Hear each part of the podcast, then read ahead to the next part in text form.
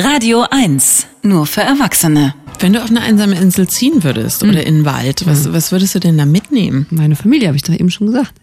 Okay, sonst noch irgendwas, irgendwas, womit du deine Zeit verbringen kannst? Ein Buch, ein Radio, ein Fernseher? Und dann wahrscheinlich am Internet? Doch mein, ja, dann eher das Internet, Smartphone, in der Hoffnung, dass es dann da doch Lieferdienste irgendwo gibt, von Ja, denen man sich Essen bringen lassen könnte.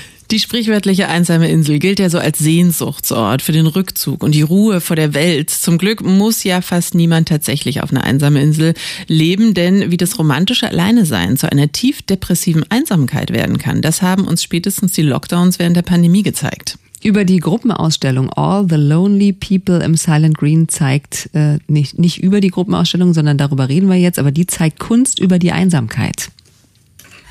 Art, aber fair. Die Radio 1 Kunstkritik. Mit Cora Knoblauch. Hallo, guten Morgen. Guten Morgen, ihr Morgen. beiden. Ihr seid ja gerade nicht alleine. Nee, das stimmt. Wie ist denn das jetzt mit dieser einsamen Insel? Ist die Hölle oder Segen? Was sagt die Kunst da? Also die einsame Insel, die es da an dieser unterirdischen, wunderschönen Betonhalle im ehemaligen Krematorium im Wedding zu sehen gibt, die ist auf jeden Fall eher ein Albtraum. Die hat gemacht Andrea Zittel, das ist eine Künstlerin aus Kalifornien. Ja, und diese Insel, die sie gemacht hat, die ist ungefähr so groß wie ein Tretboot, auch aus diesem Polyester, ich glaube das Polyester, aus dem diese Tretboote der 80er Jahre gemacht sind. Das ist also herrlich weiß und sehr ästhetisch. Aber diese Tretbootinsel, die hat nur einen Sitz. Also normalerweise sitzt man ja zu zweit, da kannst du nur alleine sitzen, es ist auch nichts zum Treten da. Das heißt, wenn du auf diesem Inselchen sitzen würdest, würdest du Mutterseelen alleine durch den Ozean dümpeln und das ist definitiv kein Ort der Sehnsucht. Und diese Künstlerin Andrea Sittel, die lebt übrigens tatsächlich alleine in der kalifornischen Wüste in einem freiwilligen Eremitentum.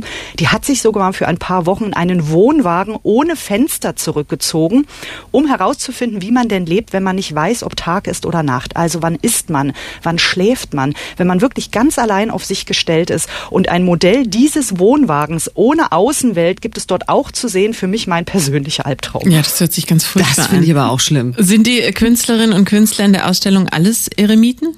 Nein, aber einige der zwölf waren mal Eremiten auf Zeit sozusagen, denn sie waren nämlich mal Stipendiaten der Villa Aurora in LA.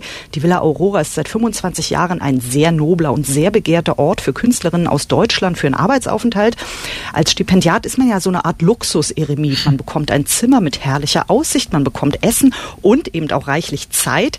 Aber am Ende soll der Stipendiat ja auch irgendwas Vorzeigbares vorweisen können. Ein Roman, ein Bild, eine ganze Oper, ist also auch schön Druck drauf auf dem Ganzen. Ein bisschen ist natürlich auch das Klischee, der Künstler zieht sich zurück in die Einsamkeit und kommt danach mit so einem großen Werk um die Ecke.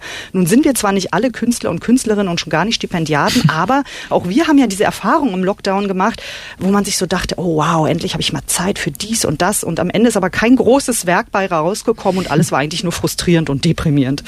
Ähm, aber das sind die Arbeiten der zwölf Künstlerinnen und Künstler hoffentlich nicht. Also All the Nee. Lonely Pe- People, die einsamsten Menschen, die, das ist jetzt ja kein besonders fröhlicher Titel. Nein, das stimmt. Aber die Ausstellung ist versöhnlich auf gewisser Weise, denn die Sehnsucht nach dem Alleinesein, also zum Beispiel mal alleine durch eine Winterlandschaft wandern, das Ergebnis übrigens, wenn man alleine durchs verschneite Brandenburg läuft, das sieht man auf einer riesigen, fast wandfüllenden Fotoarbeit von Thomas Struth. Also diese Sehnsucht einerseits und gleichzeitig die Angst vor der Einsamkeit. Das sind urmenschliche Erfahrungen und mit denen sind wir auf jeden Fall nicht alleine. Das sieht man in dieser wirklich wunderbaren Ausstellung. Und die Künstlerin Luisa Clement, die blickt für uns sogar kurz mal in die Zukunft. Die hat nämlich ein KI-Double von sich entworfen, also ein Roboter ausgestattet mit künstlicher Intelligenz, der uns Gesellschaft leistet, wenn wir mal alt und alleine sind, denn da geht ja die Reise hin. Also diese Künstlerin sitzt da als lebensgroße Puppe, also eine Roboterpuppe auf einem Stuhl und hat mich dann tatsächlich in ein beinahe philosophisches Gespräch verwickelt. Do you like being a human? Oh, that's a tough one. Yes, I like being a human. Do you like being Louisa? I have never known another existence. Do you like being a human? Yes, I do. Tell me more. do you like being alone? I have never known another existence. The poem Loneliness is written by Catherine Mansfield. So, es gab also noch so eine kleine ähm, literarische Ausführung für mich über das Thema Einsamkeit. Diese KI Luisa kann auch wirklich mit den Augen blinzeln und lächeln und den Kopf drehen. Das sieht ein bisschen gruselig aus tatsächlich. Und diese KI lernt stetig dazu. Also mit jedem Besucher, der mit ihr spricht, wird sie schlauer und intelligenter.